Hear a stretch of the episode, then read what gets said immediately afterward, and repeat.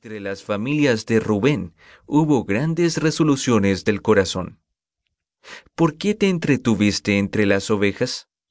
¿Para oír los balidos de los rebaños? Entre las familias de Rubén. Hubo grandes resoluciones del corazón. Galaad se quedó al otro lado del Jordán. ¿Y Dan, por qué se mantuvo junto a los barcos? Aser se sentó tranquilo a la orilla del mar estableciéndose en sus puertos. Zabulón es un pueblo que desdeña la muerte. Neftalí también, en las alturas del campo.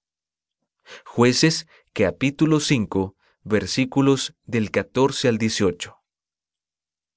Basados en el contexto del canto, se esperaría que todas las tribus en condiciones de ir a la guerra fueran mencionadas, puesto que unas tribus son reprendidas por no unirse a la batalla, mientras que otras son alabadas por unirse a ella.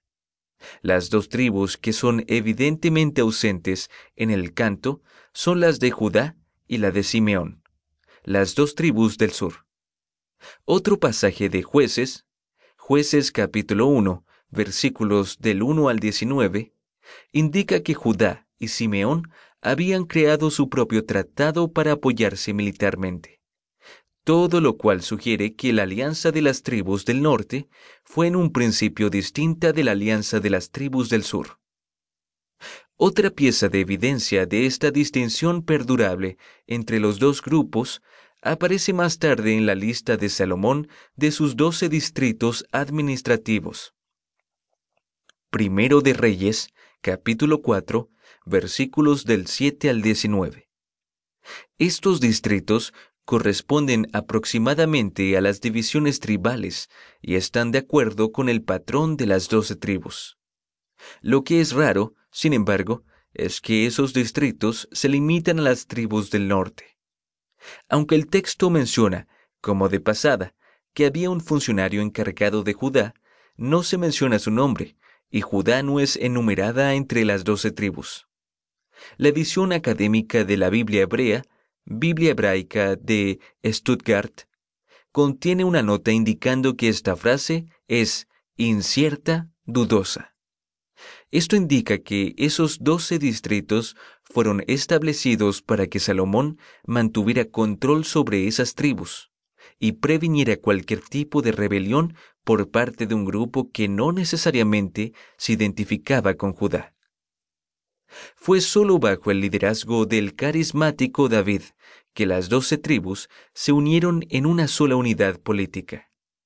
Los académicos se refieren al período que comprende los reinados de David y de su hijo Salomón como la unidad monárquica.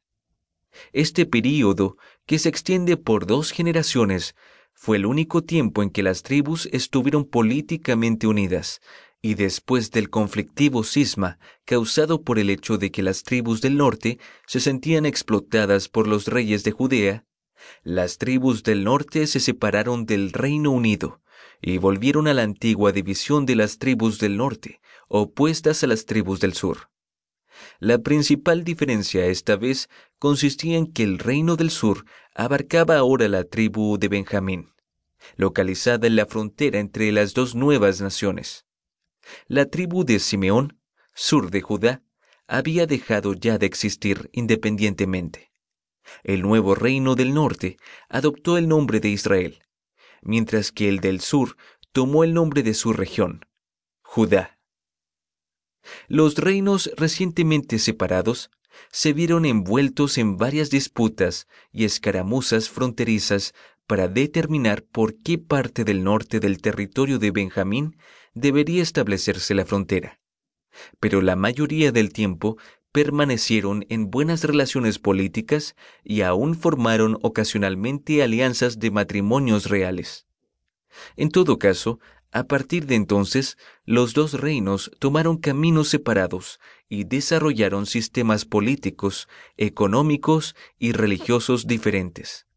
Israel, el reino del norte, permaneció autónomo otros dos siglos y de su eventual suerte a manos de los asirios se hablará más adelante.